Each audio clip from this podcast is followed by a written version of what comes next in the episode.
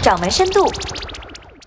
最近阿里巴巴的芝麻信用超市被炒的是相当的热闹，但是已经有人担心，怕它开不下去了，因为最近已经出现了有人就交十块钱，但是搬了好几趟东西的情况。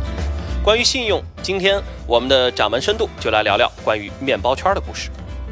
二十世纪八十年代，美国有一个叫保罗·费德曼的农业经济学家，他曾经领导一个研究所，为美国海军分析武器开支。这个研究所的收入来源是各种各样的研究合同。每拿到一个研究合同的时候，费德曼总会买点儿面包圈分给大家，当做一种奖励。后来，费德曼渐渐养成了习惯，每到星期五都会在办公室放一筐面包圈，让大家随便吃。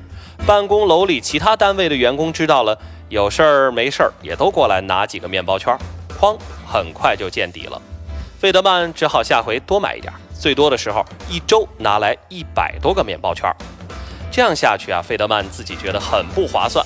为了收回买面包圈的成本，他在面包筐旁边放了一个空的用来装钱的篮子，上边标上了建议价格。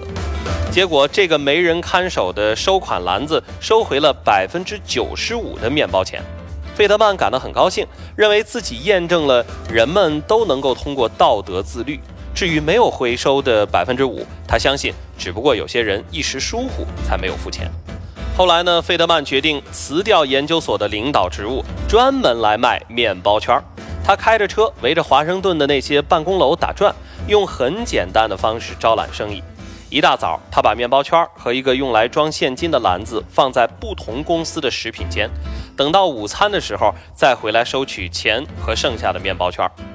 他的经济学家朋友认为他绝对是疯了，因为根据经纪人的说法，人们肯定会把面包圈全都偷走，他会赔得倾家荡产。可是费德曼自己却很有信心，按照自己的方法做了下去。出乎他那些朋友的意料，尽管费德曼收回的钱没有在研究所里的多，可是也能达到百分之八十七的比例。几年以后。费德曼每周把八千四百个面包圈送到一百四十家公司，他赚的钱和原来当研究分析师的时候一样多。卖面包圈的同时，费德曼也不忘自己的经济学家的本行，他把自己的生意当成了一种经济学的实验，详细的记录下来了每一份数据。他发现，通过测算实际收入和售出面包圈应收款的差额，他可以很好的考察顾客的诚信度。他们会偷面包圈吗？是什么因素决定了有些人白拿，有些人付钱，有些公司的人比别的公司的人更诚实？数据表明，小公司的人要比大公司的人诚实。一个只有几十个员工的小公司，付钱率通常比几百人的大公司高三到五个百分点。这有些出乎费德曼的意料，因为他觉得越大的公司就会有越多的人围拢在面包篮子旁边，也会有更多的目击者促使你把钱扔进钱箱。可是事实不是这样，在较小的团体里，如果你做了一件不起眼的小事儿，马上会尽人皆知。所以。反而促使你谨言慎行，而在一个大公司里啊，就算你拿了面包圈不给钱，谁又能知道你是谁呢？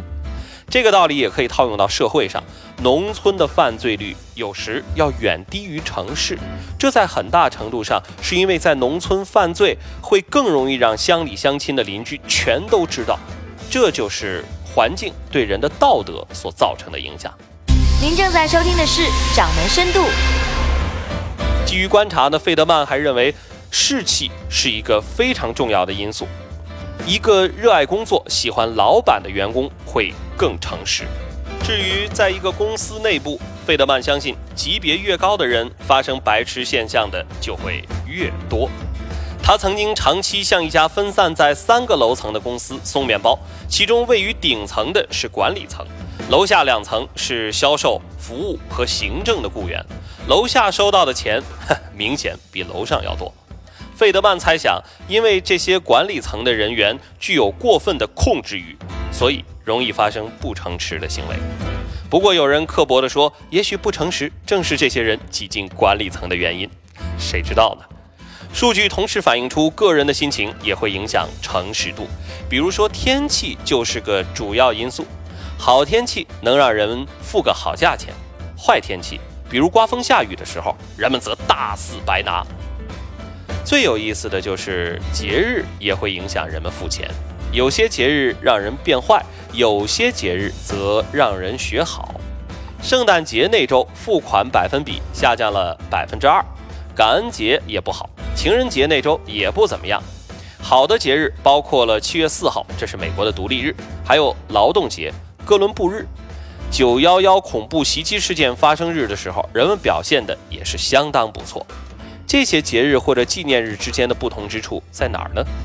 费德曼发现，偷窃比较少的节日是那些让人产生荣誉感的日子。偷窃比较多的节日，则是充满了焦虑和对所爱的人满怀期待的日子。影响人们诚实有环境方面的因素，也有情绪方面的因素。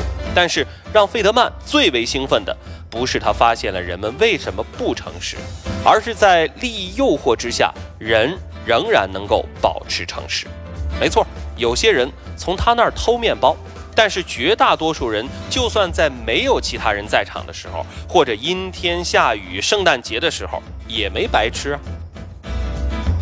哲学家苏格拉底的学生格劳康曾经描述过这样一个故事：有一个正直淳朴的牧羊人，在地洞里获得了一枚巨人的戒指，从此有了隐身的能力。在没有人能够监视的情况下，原本诚实的牧羊人偷窃了珠宝，引诱了王后，杀死了国王。故事提出了一个道德问题：是否任何人都能抵挡邪恶的诱惑？尤其是当他知道这些行为并不会被别人所发觉的时候。费德曼找到了答案：人们可以做到诚实，至少在面包圈问题上，他有百分之。八十七的把握，您的企业呢？还有您的员工，而作为老板的您呢？好了，以上就是今天的掌门深度，我们明天见。